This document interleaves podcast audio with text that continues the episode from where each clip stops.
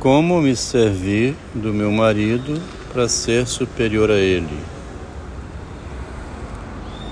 Podia ser assim o título, né? Estava agora escrevendo então a parte interior do livro autobiográfico. Posso até colocar uma frase assim meio escrachada, porque isso é uma frase violenta, né? Uma mulher publicar um texto assim como eu me servi do meu marido para me mostrar superior a ele. Estive lendo aqui a primeira reunião que formou o grupo de estudo das mulheres. Ficou uma cartinha, um documento escrito, uma memória da mulher, né?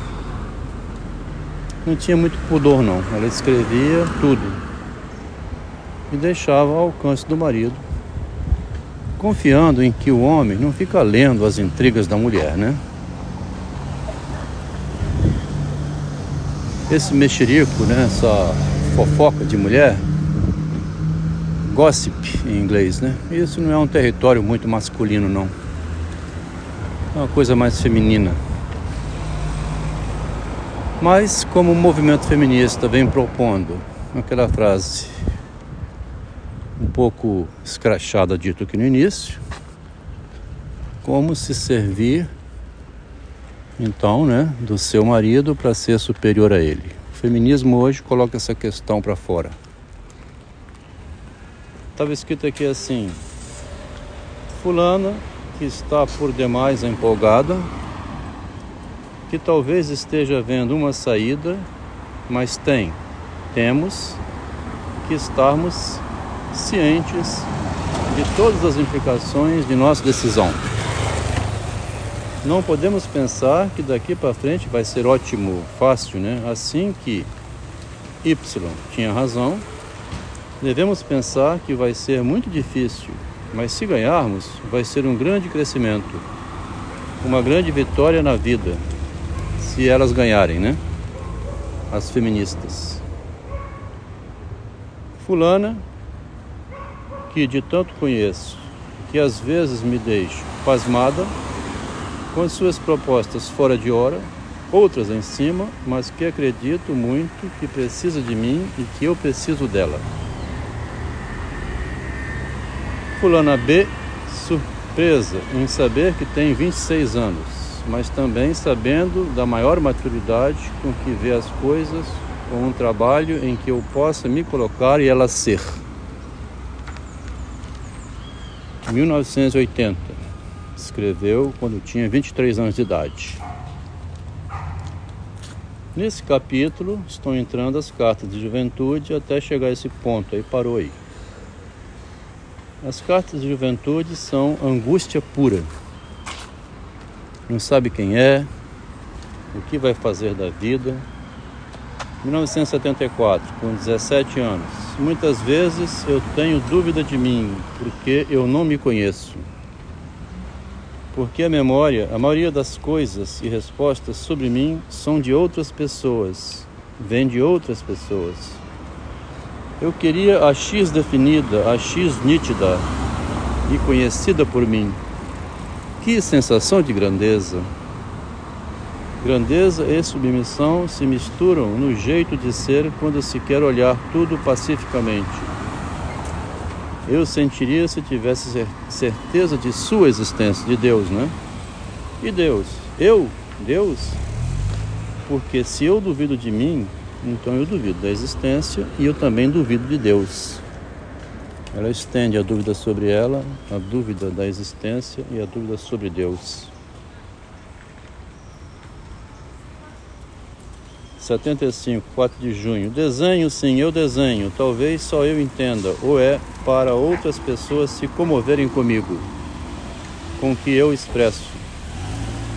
Deste desenho vejo eu como, ou, como é, centro, ou talvez como nada. Ela se coloca no centro ou então no nada, né? Me vejo e não sei compreender o que estou vendo, porque não me assisti, não me conheço e não sei qual é a minha.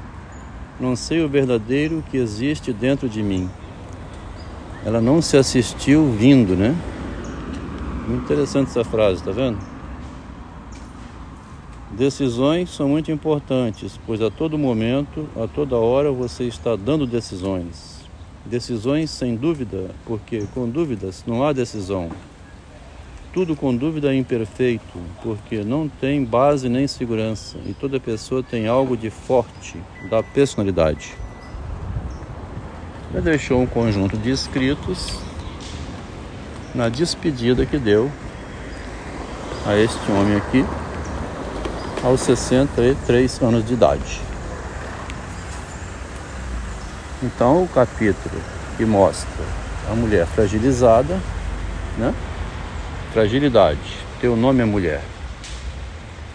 Depois, a reunião em que elas combinam estratégias para empoderar-se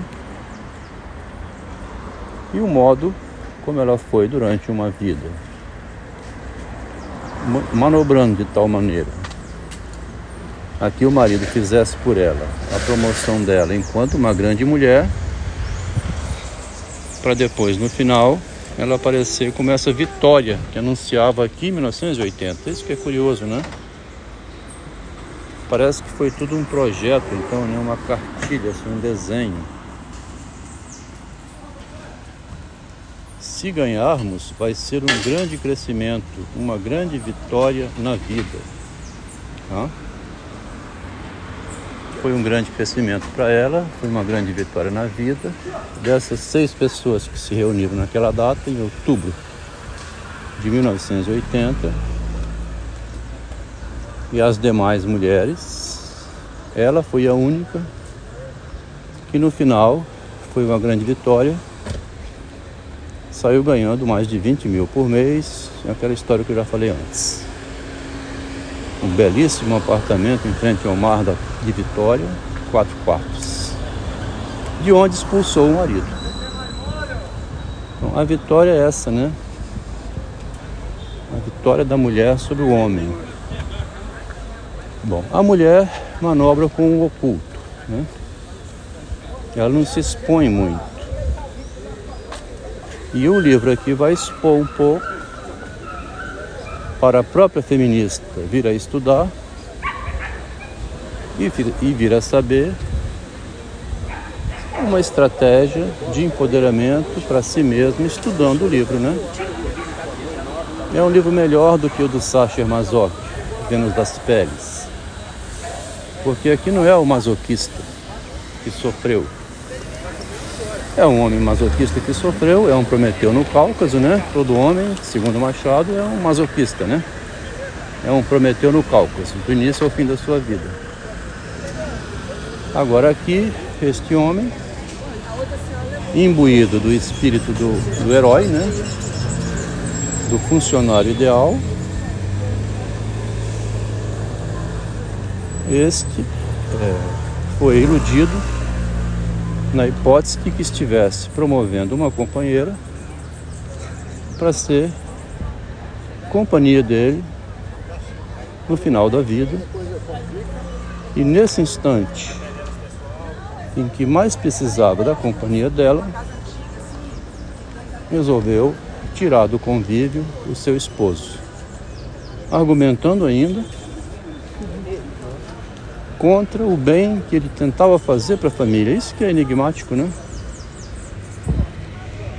Todo empoderado demais, exercendo o poder pelo imaginário agora, prejudicando a família e ainda se achando vitoriosa, dispensando seu esposo que tentava impedir a mulher de prejudicar sua família. Como é que não viu, né? Foi a cegueira do poder, será? Então, sobre a questão do poder e da cegueira, a gente não precisa ir muito longe para ver que o poder cega a pessoa, né? Eu posso dizer que o poder cegou a mim também, porque usei o poder do homem né? Estava cego pelo poder que me era de direito exercer. Quando deixei uma mulher grávida para ficar com essa estagiária de engenharia. A vida dessa feminista é uma contradição total do início ao fim. Ela começou com um gesto que ela mesma condena. Qualquer feminista chama de machista o homem que deixa uma esposa grávida para seguir com outra mulher, né? É machista. E deixou a família dele para ir com outra mulher. Mas aí ela vai e perdoa esse homem porque foi embora com ela. Mas comigo pode. Tá vendo? Como é interessante. Também assim, num grupo aqui de filosofia de WhatsApp, uma moça que é corretora de imóveis, ela é, desempenha muito, vende muito, se arruma bem, consegue convencer os clientes, porque ela ganha comissão e ganha dinheiro, né? Mas não é só isso não. Ela quer impressionar o dono da empresa, que já está saindo com ela. Aí ela disse que ele é machista, que ele é casado, tem família uso do poder que ele tem para sair com ela. Vê que interessante. Ele é machista e ela é o quê? Né? Ela quer seduzir o homem, que ela chama de machista, para ver se ele fica com ela. Aí decepcionado, então ela diz: Mas um homem perde muito quando larga uma família para ficar com outra mulher. Eu não acho que ele faria isso. Aí eu fui orientando, dizendo: vai com calma, vai com jeitinho, envolve bem o rapaz, que ele abandona tudo. Citei dois casos. Um de um professor de doutorado orientando uma mulher, uma doutoranda, Pegou e entregou a chave da casa e tudo a esposa dele. Foi morar no, na República com estudante, começar a vida nova. Estava num congresso de filosofia, onde eu estava também, e ele lá empurrando o carrinho de bebê, enquanto ele estava apresentando o trabalho dela. É demais, né? A mulher consegue essa inversão sobre o homem o professor dela, orientador do doutorado, agora, era a babá do filho dela, enquanto ela apresentava a dissertação de doutorado dela. E ele era um homem casado, com família, professor e tudo. O segundo que eu coloquei no grupo foi de um médico famoso daqui de Vitória, numa mansão de três andares, a esposa, a Delma, a Delma, aconteceu comigo também. Ele não foi embora com a secretária?